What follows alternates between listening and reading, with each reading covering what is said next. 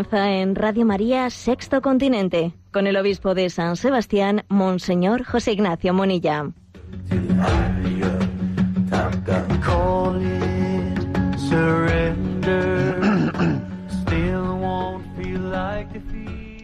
Un cordial saludo a todos los oyentes de Radio María. Un día más, con la gracia del Señor, nos disponemos a realizar este programa llamado Sexto Continente que lunes y viernes de 8 a 9 de la mañana realizamos en directo aquí en Radio María España. Bueno, es costumbre que el programa comience con una entradilla, con, un, con una palabra de, iluminación, bien sea del contexto eh, pues del calendario en el que nos encontramos o del contexto social. Quiero hacer un comentario muy breve de una noticia que ayer llenaba los periódicos aquí de San Sebastián porque se cumplen eh, pues unos 16 meses, 16 eh, meses de un suceso trágico que ocurrió en San Sebastián. Y es que un niño eh, recién nacido fue abandonado pues en un cubo, en un cubo de basura, y fue rescatado pues por dos, por dos chicos que salían de madrugada pues de su trabajo pues en una cafetería en un bar y descubrieron pues en ese cubo un niño recién nacido que había sido abandonado por su madre. Al poco tiempo pues la policía eh, detenía eh, detenía a esa mujer hizo sus pesquisas la detuvo pues era una mujer eh, inmigrante nicaragüense que había llevado su, su embarazo en absoluto secreto, trabajaba interna en una casa, sabía que, que si se hacía público pues su embarazo pues difícilmente iba a poder estar en esa casa en la que estaba acogida, estaba en una situación de pánico, eh, ella misma de madrugada dio a luz y se asistió a sí misma sin que nadie le acompañase, dio a luz al niño, luego como se ha podido saber por las cámaras, por las cámaras de las mm, que grabaron por la noche las los sucesos, salió a la calle con el niño, dio muchas vueltas, estaba perpleja, estaba aturdida, finalmente abandonó a su niño en aquel cubo de basura que fue rescatado a las pocas horas y el niño, pues gracias a Dios, pues nació, nació, bueno, nació no, o sea, siguió adelante sano, etcétera, y bueno, eh, un servidor en aquel momento, pues envié un mensaje a las redes sociales, un mensaje a las redes sociales en el que dije, ¿no? Mm, aunque no debió de ser así, gracias por traerlo a la vida. Y el mensaje que envié a las redes sociales, pues, eh, escoció a algunas personas, ¿no? Ya llovía sobre mojado en algunos otros casos que habíamos tenido en San Sebastián, en algún otro caso. De hecho, también pues hace cinco o seis años ocurrió que otro niño recién nacido en situaciones parecidas, ¿no? Pues había sido abandonado por, por, por su madre en la puerta de la iglesia de los padres carmelitas en San Sebastián. Y a poquísimos metros de la clínica abortista, que está en la misma calle. Y yo escribí un artículo, un artículo en la prensa local, con el título ¿Se equivocó de puerta? ¿Eh? Todo el mundo buscaba quién había hecho tal barbaridad, ¿no?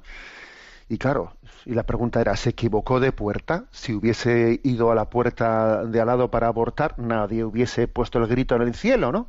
Pero como ha ido a la puerta de al lado y ha dejado a su niño abandonado, se monta un gran escándalo. ¿no? Algo pasa, algo por el estilo, en el momento, en el caso presente, y ayer la prensa nos decía que el Ministerio Fiscal, el Ministerio Fiscal pues ha pedido a esta madre que está detenida una pena de 19 años de prisión. ¿Mm? Y además incluso se, hace público que si el niño hubiese muerto, pues se le pediría, la petición hubiese sido de, pena mm, de cadena perpetua revisable. ¿Mm? Bueno, ¿qué es lo que qué es lo que tenemos que decir al respecto? ¿no? Pues yo creo que hay que decir que somos una sociedad hipócrita hipócrita, ¿no? Que el ministerio público, que en el fondo representa, ¿no? A la sociedad que, que, pone el acento, ¿no? El acento en la defensa del bien común, ¿no? Eh, entienda que a esta, que a esa mujer inmigrante que estaba en una situación absoluta de perplejidad, una situación en la que había estado ocultando su, su embarazo de, vamos, de una manera trágica, en una, en una soledad, en una soledad que nos es difícil de intentar, ¿no? Pues imaginar cómo puede ser tal situación y que en ese momento ella misma lleva adelante el parto, lo lleva y, acaba haciendo esa barbaridad de abandonar al niño de esa manera, que esa mujer la, eh, la, acusemos y la miremos y le, y le, pidamos 19 años de prisión, ¿no? Y que además eso lo hagamos como diciendo, ¿eh? porque nosotros defendemos a los niños, ¿no? Defendemos a los niños y como defendemos la infancia, a esta mujer le vamos a pedir 19 años de prisión, ¿no? Al tiempo que todos somos conscientes de que si esa mujer, en vez de reaccionar de esa manera, ¿eh? pues hubiese ido pues pocas semanas antes no a, abortar, se le hubiese abierto las puertas y se hubiese dicho que tenía derecho se le hubiese dicho que tenía derecho a acabar con la vida de ese niño, con lo cual dice uno eh, qué autoridad moral tenemos para decir que nos, eh, que nos presentamos como defensores de la infancia. ¿Cómo que defensores de la infancia? si resulta que decimos que existe el derecho a acabar con la vida de ese niño? ¿Cómo que defensores de la infancia? ¿Mm? ¿Y cómo que defensores de la mujer cuando, cuando vemos que, una mujer en esa situación de debilidad absoluta, ¿no? Pues actúa de una manera tan, eh, tan errática y ahora le pedimos 19 años, ¿no? Esta sociedad hipócrita actúa de una manera similar a lo que acontece pues, pues con, con, los, los, discapacitados, etcétera, a los que a los que por una parte se reconoce pues el, eh, el derecho a, a, deshacerse de ellos, a abortarlos, ¿no? Si en el, si durante el embarazo, si durante el embarazo se puede eh, detectar cualquier tipo de anomalía, ¿no? bien sea el síndrome de Down, cualquier otra, uno tiene derecho a abortar hasta en los últimos límites del embarazo, hasta en los últimos límites de la gestación, ¿no? Y sin embargo, si ha nacido, si ha nacido ya, entonces nos consideramos pues una sociedad, eh, pues eso, que defiende a los más débiles y entonces, pues, eh, pues hacemos campañas públicas en las que no intentamos blanquear nuestra conciencia. ¿eh? Blanquear nuestra conciencia diciendo que somos una sociedad solidaria, etcétera. Bueno, pues yo leí ayer la noticia, vi que, vi que se, se, pedía para esta mujer 19 años de cárcel y yo no puedo sino, sino decir que somos una sociedad hipócrita, que no es verdad, no es verdad, ¿eh? que estemos que estemos defendiendo el valor de la vida y que y que pues esta petición de 19 años no tan tan abultada tenga detrás de ella el, pues el deseo de defender la vida no es verdad y ni tampoco es verdad ¿eh? que estemos defendiendo el derecho el derecho de la mujer pues porque en el fondo el, el aborto es una agresión no solo al no solo al niño nacido sino es una agresión que hiere lo más íntimo de la mujer y esconde la irresponsabilidad del progenitor que desaparece del mapa. Aquí se persigue a esa mujer, se le pide 19 años, oiga, ¿y dónde está? Tendría padre ese niño, ¿no? Tendría padre. ¿Alguien ha intentado investigar quién era el padre de ese niño? ¿Alguien ha intentado pedirle algún tipo de responsabilidad? Me parece que eso ni, ni habrá sido objeto de pregunta siquiera, ¿no? Por parte de la policía a esa mujer que ahora se le pide 19 años. ¿Dónde está el padre? Bueno, ni es verdad, ¿no? Que el aborto sea dignifique a la mujer, ni, ni es verdad que la sociedad eh, tenga un, verdadero valor, una verdadera estima, ¿no? Del valor de la vida de los más débiles. Bueno, pues este es el, el comentario de entrada. Rezamos por esta, por esta mujer nicaragüense que está, eh, que está privada de libertad al mismo tiempo se nos eh, la prensa dice pues que su, la abuela de, la del niño de la niña la abuela de la niña pues desde Nicaragua pide que, que la niña pueda ser adoptada por, por la familia y bueno rezamos por ellos profundamente no y por esta niña que tendrá ahora pues un añito y medio o menos pues para que sea también no pues un un aldabonazo que, que nos iluminen sobre la verdad y la mentira de, de los valores de esta sociedad que estamos construyendo. Sexto Continente es una, un programa que, tiene con una interacción con los, que, los oyentes que sois usuarios de redes sociales, en Twitter y en Instagram con la cuenta arroba obispo munilla, en Facebook con el, muro que lleva mi nombre personal de José Ignacio Munilla, y decir que hay una página multimedia en la que podéis, eh, podéis tenéis a vuestra mano, a vuestro alcance, eh, pues todos los, eh, todos los recursos que se han ido generando, no solo desde redes sociales, sino, sino desde otros lugares, pues es en ticonfio.org. Los programas anteriores los tenéis a vuestra disposición en el podcast de Radio María y también en el canal de iVox que se llama Sexto Continente. Bien, estamos dedicando estos programas así veraniegos a la presentación de las cartas del diablo a su sobrino. ¿eh? Pues un, libro muy interesante de C.S. Lewis que, fue escrito en el contexto de la Segunda Guerra Mundial y publicado eh, pues en un periódico, el Manchester Guardian, en 1941 que posteriormente ha sido un gran bestseller y bueno y hemos ido poco a poco eh, quien, quien desee encontrar pues las las cartas anteriores, pues los comentarios que hemos hecho a las cartas anteriores los encuentra eh, pues, en esa página en ticonfio.org, etcétera, fácilmente los va a encontrar. Ahora continúo yo. ¿eh? Vamos a hacer tres, tres, cartas más de comentario. La carta número 16 de Cartas del Diablo a su sobrino. Nos habla, muy curiosamente, de las tentaciones en ámbito eclesial. Os recuerdo para así los recién incorporados, pues que Scrutopo, Scrutopo, que es un diablo ya, que es más, eh, más ancianito, eh, y que tiene más, más, experiencia, por lo tanto, le va dando consejos a su sobrino, diablo, orugario, de cómo tentar a su paciente, entre comillas, ¿no? Y entonces Scrutopo llama la atención de Orugario porque aunque su paciente, su tentado, ¿no? no está contento en la iglesia, pero claro, ojo, ten cuidado, porque aunque es verdad que no está contento, está siendo perseverante en la asistencia a una sola iglesia y además no cambia de iglesia. Y eso de que no cambie de iglesia es contrario a, eh, los, intereses del tentador. ¿eh? Sería mucho más adecuado, desde el punto de vista del diablo, del tentador, que fuese deambulando de una iglesia a otra cual si fuese un catador de iglesias o de parroquias. Y esto por, por dos razones.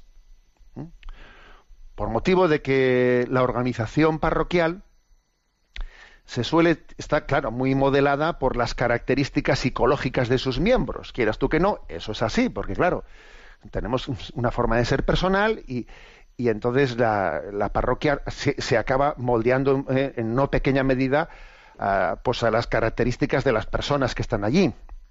Y quien deambula de una parroquia a otra, en la práctica, acaba buscando su club personal. A ver dónde busco yo mi club personal en el que me siento a gusto. ¿Eh? Y eso, y eso al tentador le interesa. Le interesa que alguien se acerque a la iglesia buscando un club personal y no la casa de Dios. Que busque, que busque. ¿eh? entre iglesias, obviamente. En segundo lugar, eh, también, digamos, al tentador le interesa ¿no? que uno sea un catador de iglesias o de parroquias que vaya deambulando, porque eso terminará por, hacerle, por hacer de él pues un crítico, un crítico que critica esto, que critica al otro, alguien que busca la fe a su medida, algo muy difícilmente compatible con ser discípulo del maestro, porque el discípulo el discípulo, como su propio nombre indica, mm, no hace las cosas a su medida, ¿no? Sino que, bueno, pues eh, es un, se está suscitando no un discipulado, sino lo contrario, ¿eh? en el que está, eso, voy, catando iglesias y parroquias a ver dónde, a ver dónde me siento más, más a gusto. Entonces, con, mucho, con mucha gracia, en esta carta 16, pues entonces Scrutopo dice, mira, he consultado en mis archivos a ver qué parroquias hay por esa zona, ¿no?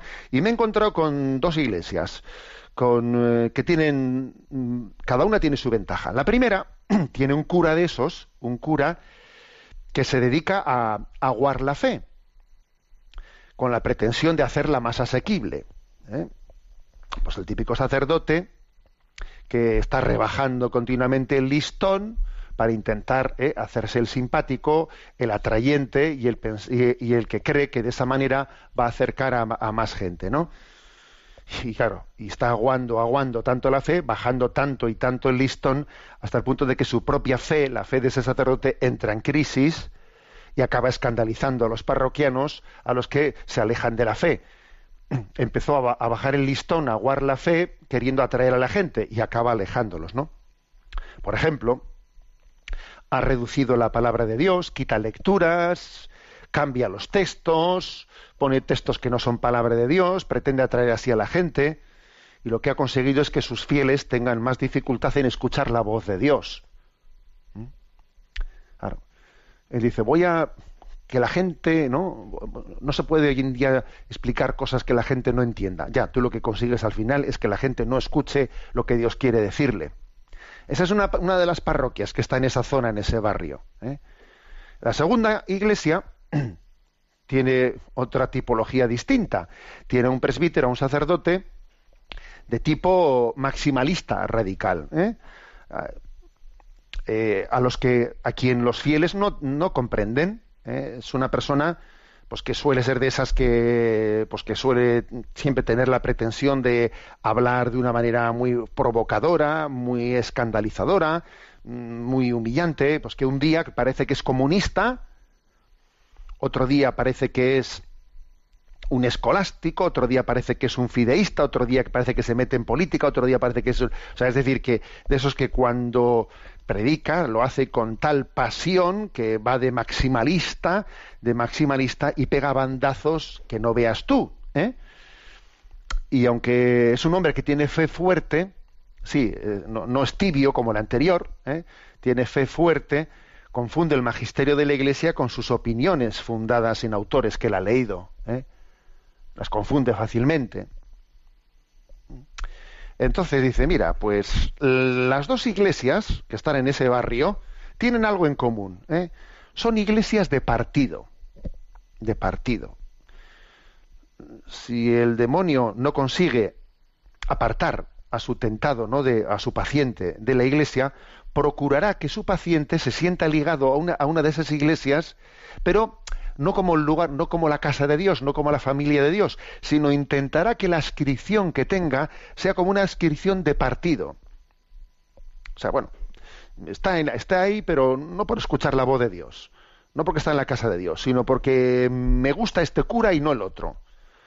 Porque nosotros pensamos de esta manera frente a los de la otra parroquia que piensan de la otra.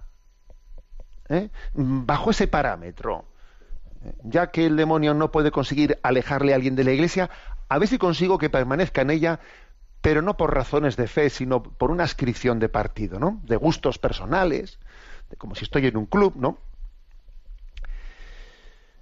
Y en cualquier caso, sin, sin conciencia de, de, de sensibilidad, ¿no? De sensibilidad hacia, los hermanos que también él tiene que intentar ser instrumento de Dios para acercar a sus hermanos a Dios, sino más bien enfrentándose con los otros, enfrentándose con los otros, ¿eh?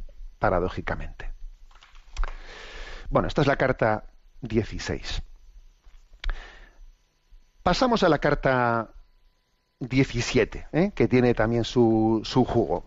Esta habla sobre la tentación de la gula, ¿eh? os va a llamar la atención sobre la tentación de la gula. Bueno, ¿cuál es la afirmación, eh, la afirmación clave que hace? Pues eh, Scrutopo le dice a Orugario, dice, cuidado, a ver, que la gente en su imaginario, cuando se habla de gula, siempre está pensando en alguien que está atiborrado hasta, hasta las orejas de comida, ¿no? Y le dice, no, no, eso es un, eso es un imaginario muy obsoleto. La gula es mucho más efectiva cuando se refiere a la exquisitez que al exceso de cantidad. ¿eh? Poco le importa al tentador, ¿no? La cantidad. Lo, que importante es, lo que le importa es servirse del paladar humano para provocar quejas, impaciencia, dureza, egocentrismo. ¿eh? Bueno, eh, generalmente dice ¿eh? Es aquí donde nos la jugamos. Hay que intentar, ¿no? Pues manipular el paladar humano para eso, para hacer, pues las típicas personas quejumbrosas, impacientes, etcétera. Por ejemplo, esa señora dice, aquí, aquí entra en escena el humor inglés, ¿eh? dice esa señora que dice, todo lo que quiero es una tacita de té flojo, pero no demasiado, y un pedacito chiquitín de pan tostado verdaderamente crujiente. ¿Eh? Está gracioso esto, ¿eh? Todo lo que quiero es una tacita de té flojo, pero no demasiado, y un pedacito chiquitín de pan tostado verdaderamente crujiente. Ella piensa que lo que está pidiendo es súper austero, y además es pues, muy, muy, muy barato lo que está pidiendo, ¿no? Se piensa que está practicando la templanza, la templanza. Por ejemplo, le sirven un plato con, eh, con, mucha comida y dice, por favor, esto es demasiado para mí, lléveselo y tráigame la cuarta parte, ¿no? O sea, yo... Pero el caso es que el tentador le tiene atrapado por su estómago. Porque ese estómago, ¿no? Así tan selecto, tan sibarita, es el conducto por el que se domina su vida. Detrás de esa expresión, si todo lo que quiero, si todo lo que quiero, se esconde una persona inconforme, que nunca se sentirá satisfecha de nada, si yo solamente quiero pues, pues un trocito que esté, eh, que sea crujiente como es debido, ¿no? Detrás de ese como es debido oculta una exigencia insaciable de las manías de esa mujer. Y por cierto, ese sabor por el que ella suspira, ¿no? Porque ella dice, es que nadie es capaz de hacerme el té o el trocito de pan crujiente en su justo, ¿eh? en su justo punto, tras de esa especie de añoranza que tiene, que, alguien se lo haga perfecto, su memoria se está refiriendo a un tiempo en el que alguien me lo sirvió así. Es que el caso es que en, aquel tiempo no eras tan rara y por eso las cosas te sabían tan ricas. Y ahora ya, como te has vuelto más rara, pues ya no, no, no, te sientes satisfecha nunca. ¿eh? El caso es que aquí lo que se ha conseguido es que esta mujer esté siempre de mal humor y que no haya quien la aguante ah, por, su sibaritismo, ¿no? por su exquisitez. No está nunca a gusto con ello, ¿no? ojo, esto es gula, no solamente eh, estar ahí atiborrándose de comida, sino una gula de exquisitez, ¿no? Que me hace un raro delante de la comida, un raro. ¿eh? Y dice Scrutopo Arugario, dice, ojo, pero tienes también al lado suyo un paciente masculino, ¿eh? que dice que es el sobrino de la señora. ¿eh? Dice, al ser hombre, al ser hombre, no será tan fácil que le atrapes por, por este conducto de si todo lo que quiero, ¿eh? pues que es el de su tía. A ver, a los hombres es más fácil atraparles por una gula apoyada en su vanidad. Hacerles creer que son entendidos en cuestiones culinarias, que fanfarroneen de haber comido en el mejor restaurante de la ciudad que fanfarroneen de la cena y todas esas cosas, ¿no? Y así, ¿eh? pues he comido en tal sitio y no sé qué, y bueno, el asunto está en conseguir que se irriten cuando las cosas no son como ellos quieren.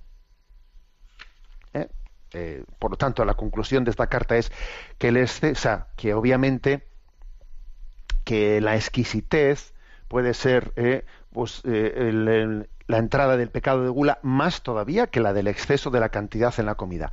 Aunque dice también al final, y es muy interesante, que la comida como exceso suele servir de preparación artillera para lanzar el ataque contra la castidad.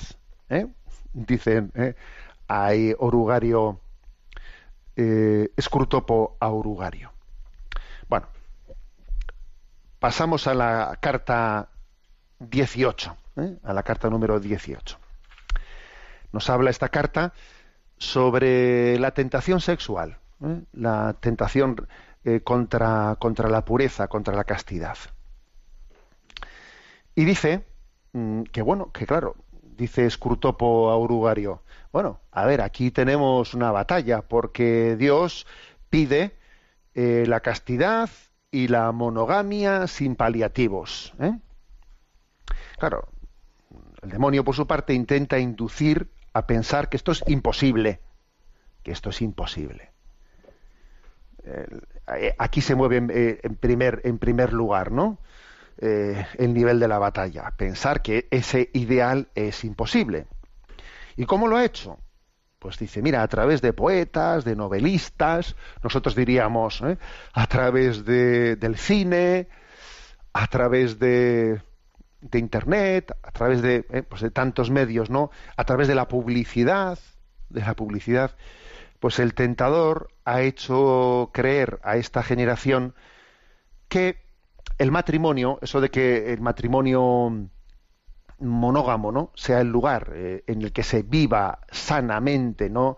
Eh, la, sexualidad, pues eso es una quimera, porque eh, se, ha, se, ha, hecho, se ha conseguido que se desdoble el concepto de, o sea, se, incluso se contraponga, una cosa es el enamoramiento y otra cosa es el matrimonio.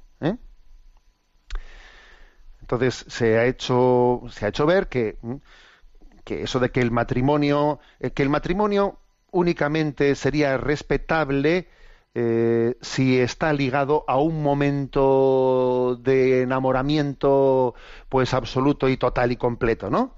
De forma que el momento en que cese el enamoramiento, el matrimonio deja de ser vinculante. O sea, que está de, esta carta ¿no? del diablo a su sobrino está intentando, pues intentando inducir al romanticismo, ¿eh? al romanticismo, a decir, bueno, pues mira, pues el romanticismo es que mientras que exista esa, esa atracción, ¿no? Eh, atracción plena, pues entonces tiene sentido eh, la sexualidad en ese, en ese contexto, cuando deje de sentirse esa atracción fuerte, no se le puede pedir castidad y fidelidad a nadie el matrimonio deja de ser vinculante cuando cese ese enamoramiento. Y esto es lo que, lo que esta carta quiere criticar. ¿eh? Quiere criticar. Entonces, ¿cuál es la filosofía que se esconde detrás de la lujuria y la filosofía que se esconde detrás de la castidad? ¿Eh? Bueno, la filosofía del infierno, ¿eh? y le explica esto Escurtopo Urugario, mira, la filosofía del infierno es la siguiente mi bien es mi bien y tu bien es el tuyo. Lo que uno gana, el otro lo pierde. En el fondo, aquí estamos siempre en competición. Ser significa ser compitiendo contra el otro. Es siempre, digamos, el, continuo antagonismo, uno frente a otro, uno frente a otro, ¿no? Esto se aplica luego a la sexualidad y es sacar mi placer, sacar mi placer, pero no donarme, no entregarme. ¿eh? Bueno, la filosofía del cielo es la contraria. Las cosas, los seres, son muchos, son plurales, pero están llamados a ser uno, están llamados a la comunión plena. Y el amor es el que hace posible esta comunión, esta suma. Este es el principio de la Trinidad y del universo entero. El amor como principio de comunión. Bueno, estas son las dos filosofías que están ¿eh? detrás de uno y de otro, ¿no? Del concepto, digamos, de, de, eros, entendido como una búsqueda de satisfacción de mí mismo, o de ágape, que es un amor que es de entrega, ¿eh? de entrega. ¿Cuál es la motivación? Y continúa la carta, ¿no? Y dice, ¿cuál es la motivación de Dios por la que eh, quiso que la sexualidad fuese el camino para la reproducción?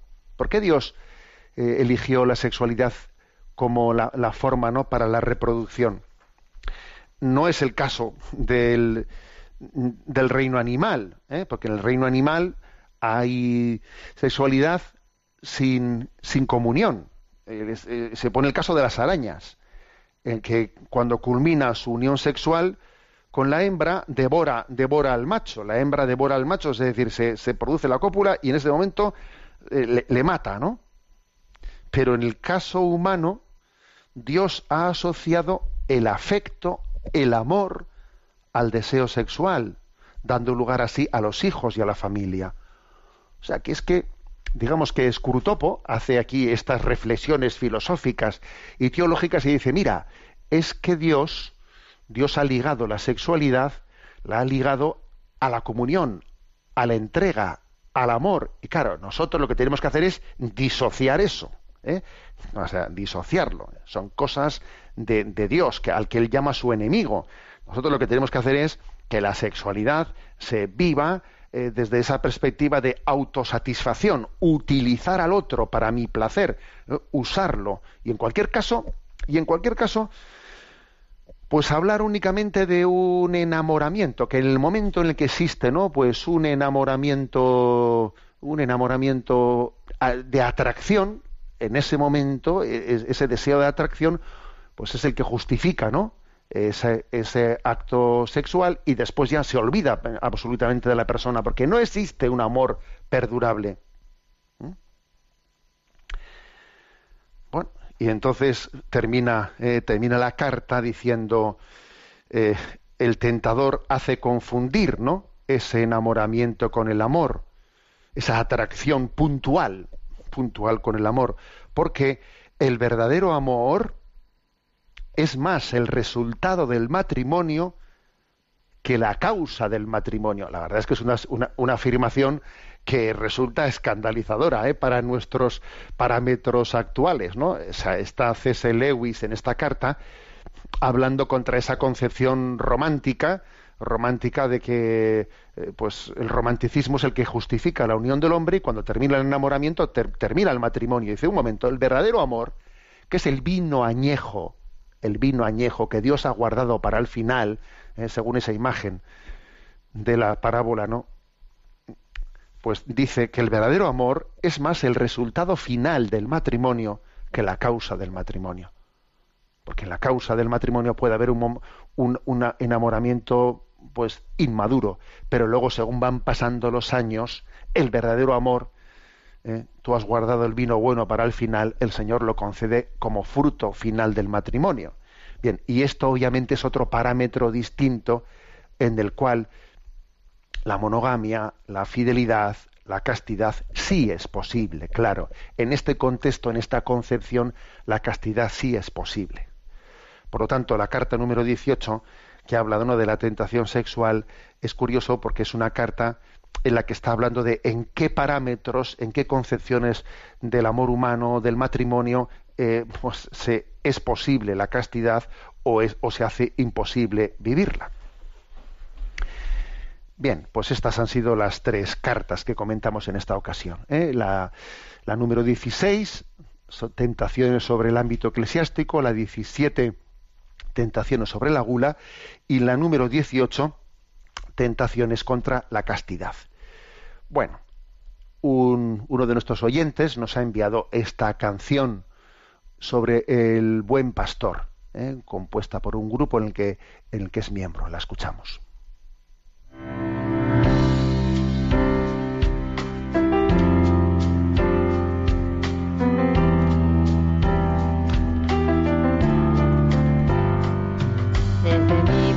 Te busco hoy, Señor. Ya no puedo continuar si no escucho tu voz. Las velas apagadas buscan fuego en tu presencia para avivar la llama que no puedo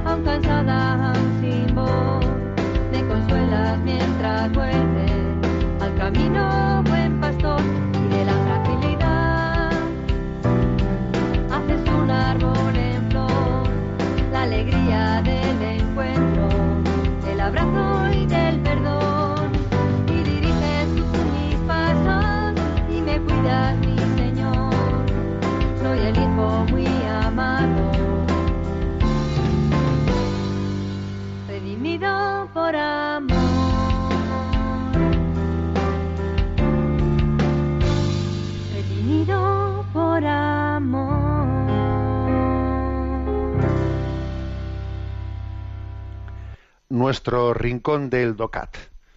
Nos toca el punto 70, que dice, ¿por qué tenemos que actuar con responsabilidad en cuestiones de bioética? Y responde, la bioética se enfrenta en ocasiones a cuestiones que van más allá de decisiones particulares de índole personal, que son, por ejemplo, aquellas que afectan al valor de los enfermos, los nonatos y los ancianos. Muchas de estas cuestiones son reguladas por el orden político. Asimismo, constantemente se demandan respuestas actuales ante el desarrollo de nuevas técnicas que posibilitan, por ejemplo, la investigación con embriones humanos o la investigación con células madre. Los cristianos deben adquirir por ello las competencias necesarias que les ayuden a comprender su responsabilidad social y a configurar de manera activa las condiciones sociales y humanitarias de la sociedad. ¿Mm? Bueno, eh, lo que viene, lo, que subraya este punto 70 es que, claro, el tema de la, de la bioética, el tema de la bioética está, es un tema muy delicado en el que eh, se afectan no únicamente nuestro, nuestros intereses personales, ¿eh? sino que estamos hablando pues de, de, la dignidad de los enfermos, de los no nacidos, de los ancianos. Estamos hablando en gran medida, o sea, tener una concepción bioética equilibrada eh, nos está, eh, está mm, poniendo en cuestión la dignidad del ser humano. ¿eh? Por lo tanto, es un tema clave, esencial.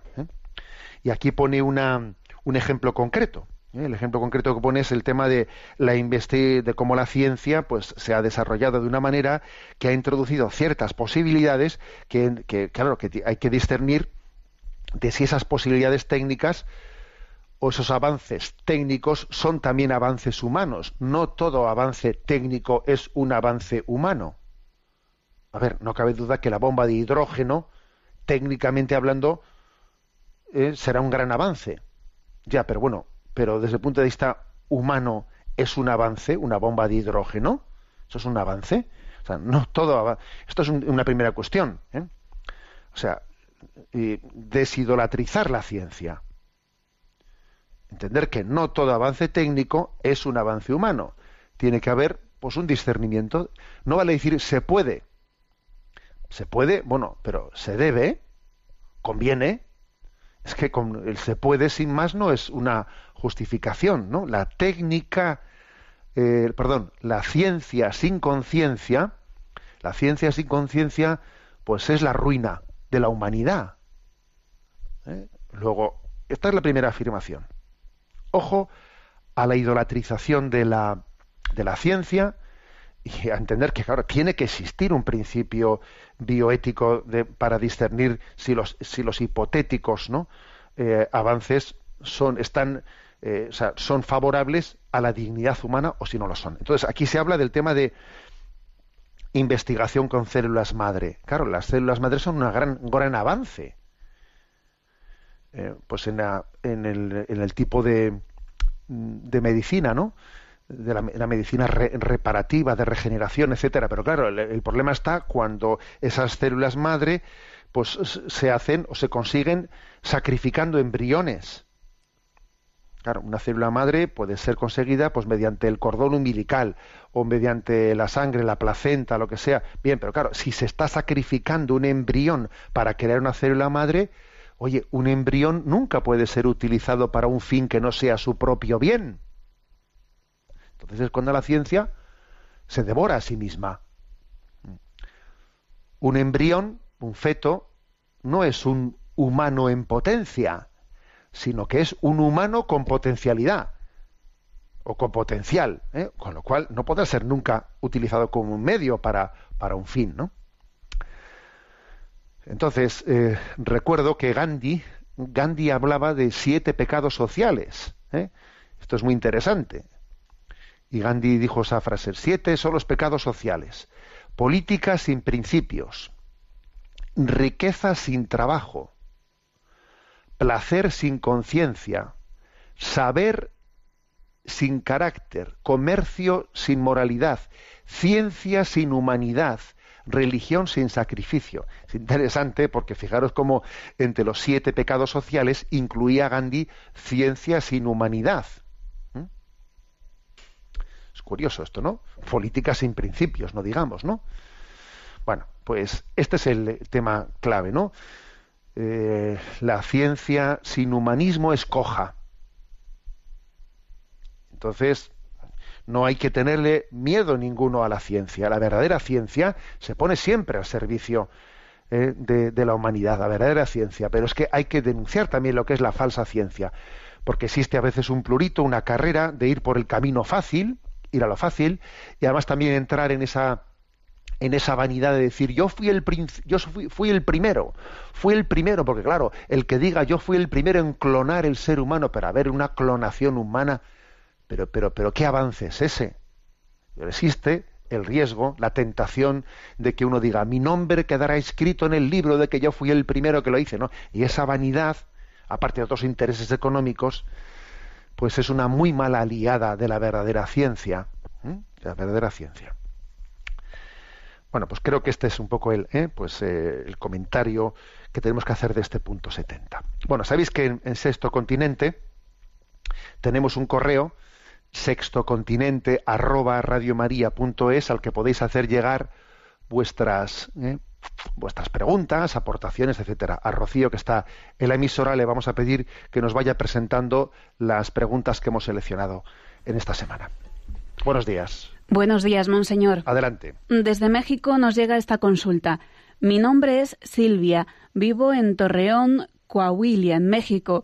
Le agradezco sus charlas y conferencias por Internet, que son de gran ayuda para mí y mi esposo. Le escribo porque quiero hacerle una pregunta. Escuchando su reflexión sobre en pareja de los deseos de las personas con específicos pecados capitales, me surgió una duda. Dice usted, parafraseando, que el deseo de justicia se corrompe por la ira o eso entendí, y que es diferente la ira pecaminosa que la ira santa como la de Jesús expulsando a los mercaderes del templo. Pues bien, la pregunta es, ¿cuál es la diferencia entre la ira pecaminosa y la ira santa? Y profundizando, ¿cómo sé si lo que siento es ira santa, muy legítima, o si es pecaminosa y tengo que hacer mi examen de conciencia y confesarme? Muchas gracias por leer el mensaje y también por explicar tan claramente los conceptos en sus charlas. Que Papá Dios lo siga bendiciendo e iluminando siempre. Saludos desde México. Bueno, en la expresión ira santa es una expresión pues que, hemos ido acuñando porque estamos iluminados por la palabra de Dios, ¿no? Y también hay textos en la Sagrada Escritura en los que se habla de la ira, la ira santa de Dios. Luego, en el fondo, lo que nos ha llevado a, formular eso es la, es la propia palabra de Dios. Entonces, eh, ¿Cuál es la diferencia? ¿Cuál es la, diferencia? Nosotros diríamos, pues, pues lo, que, lo que se entiende por ira santa es una o sea, que alguien se indigna, ¿no? Se indigna ante, ante el mal del hombre.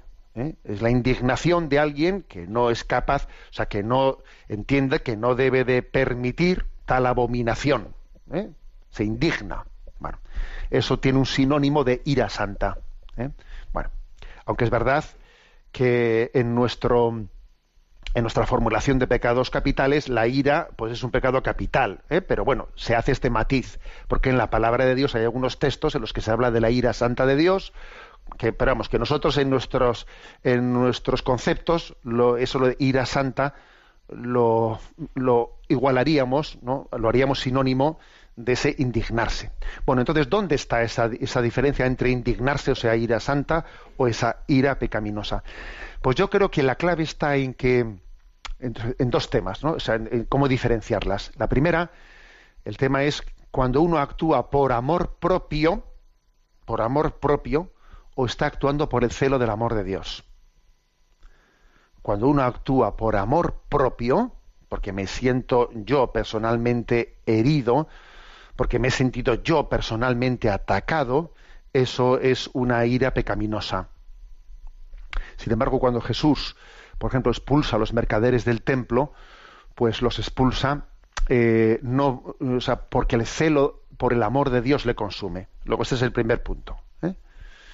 Y en segundo lugar, una diferencia entre la ira pecaminosa y la, y, la ira santa, o sea, el sentido de indignación ante el mal, está un poco en la proporcionalidad, en la proporcionalidad en nuestra manera de reaccionar, porque puede haber una manera proporcional o desproporcionada de, reaccionar. Es verdad que también en, qué se entiende por proporcional o desproporcionado, en eso también depende bastante de los contextos culturales.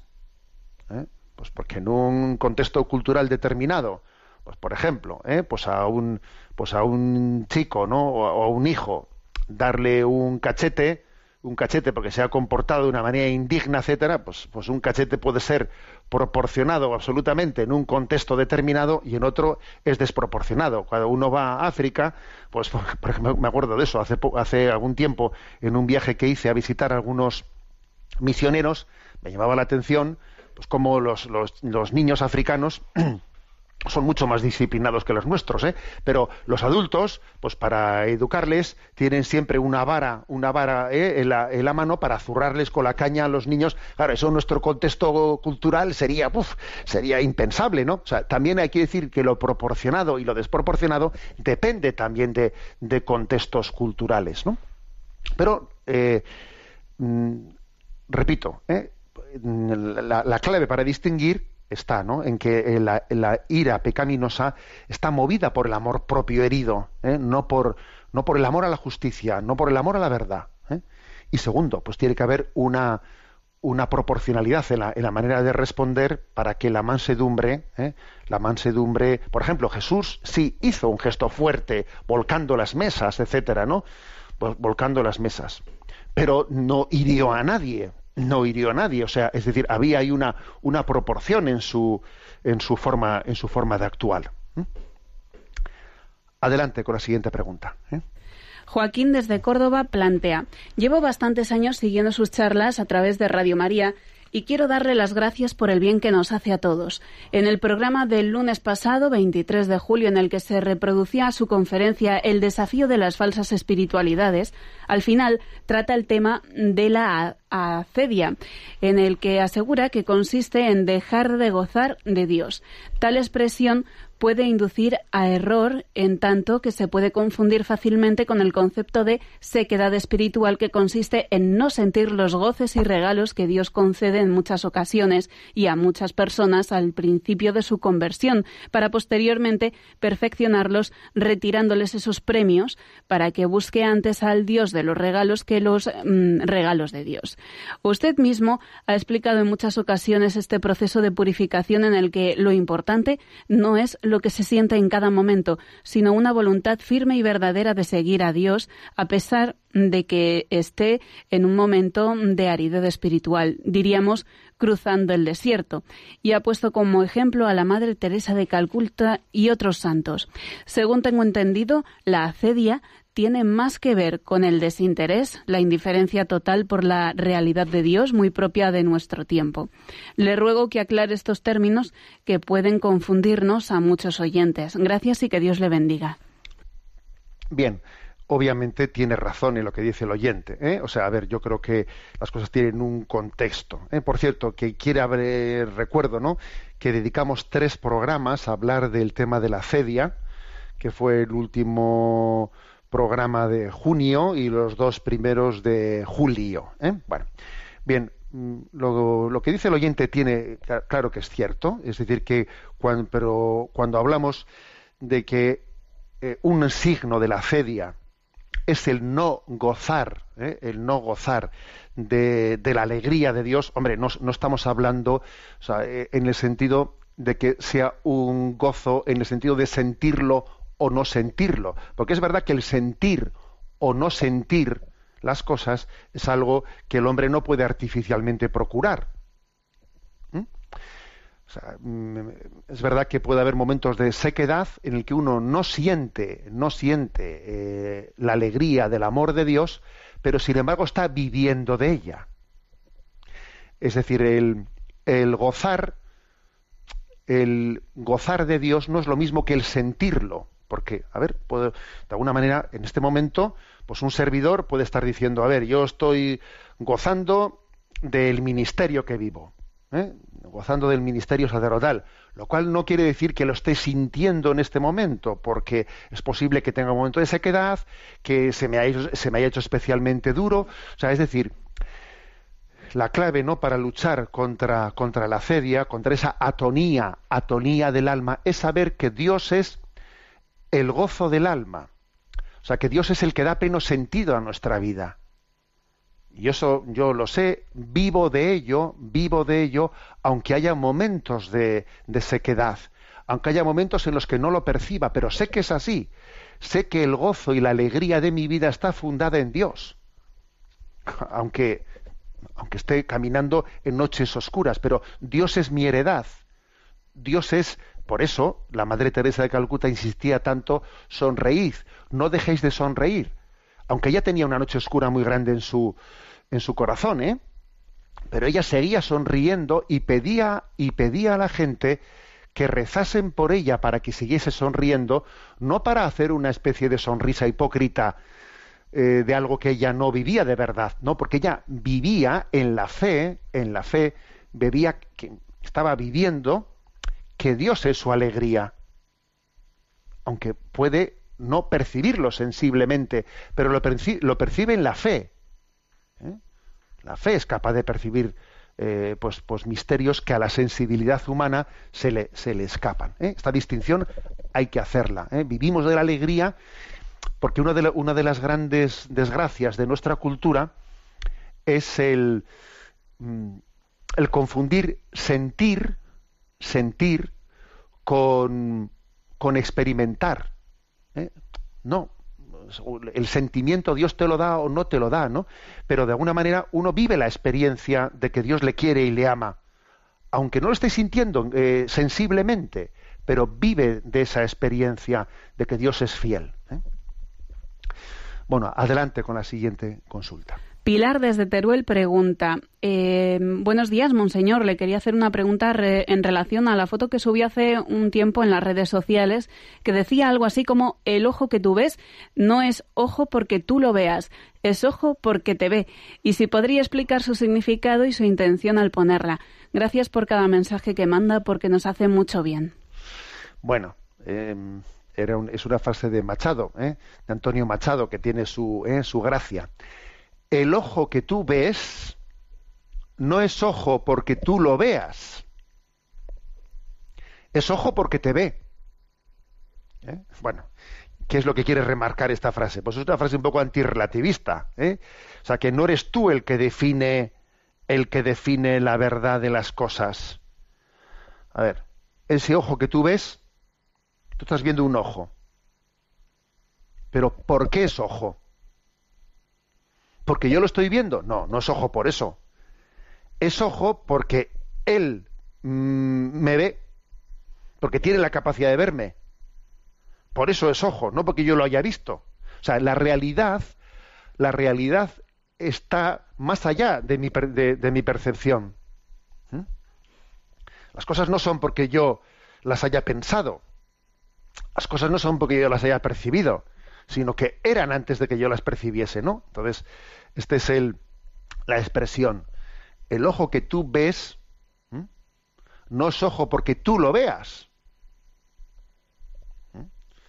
porque tú lo puedes estar viendo y, tiene apariencia de ojo, pero en realidad no es ojo. O sea, es ojo porque él te ve. Eso es lo que le hace ojo. No, el que tú lo hayas visto o no lo hayas visto. Aunque no lo hubieses visto, era un ojo, ¿no?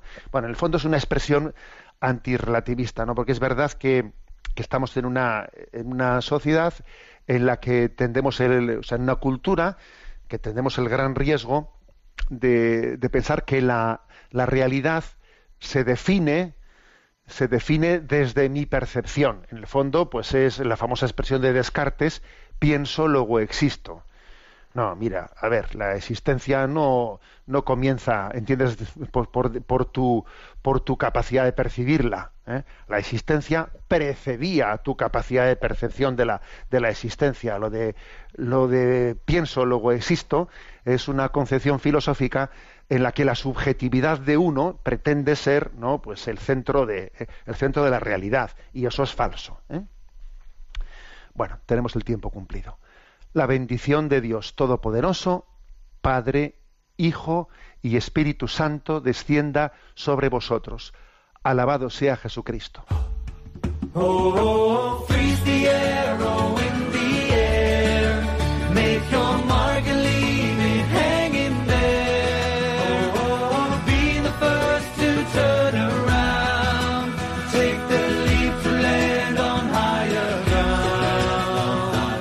Han escuchado en Radio María Sexto Continente, dirigido por el obispo de San Sebastián, Monseñor José Ignacio Monilla.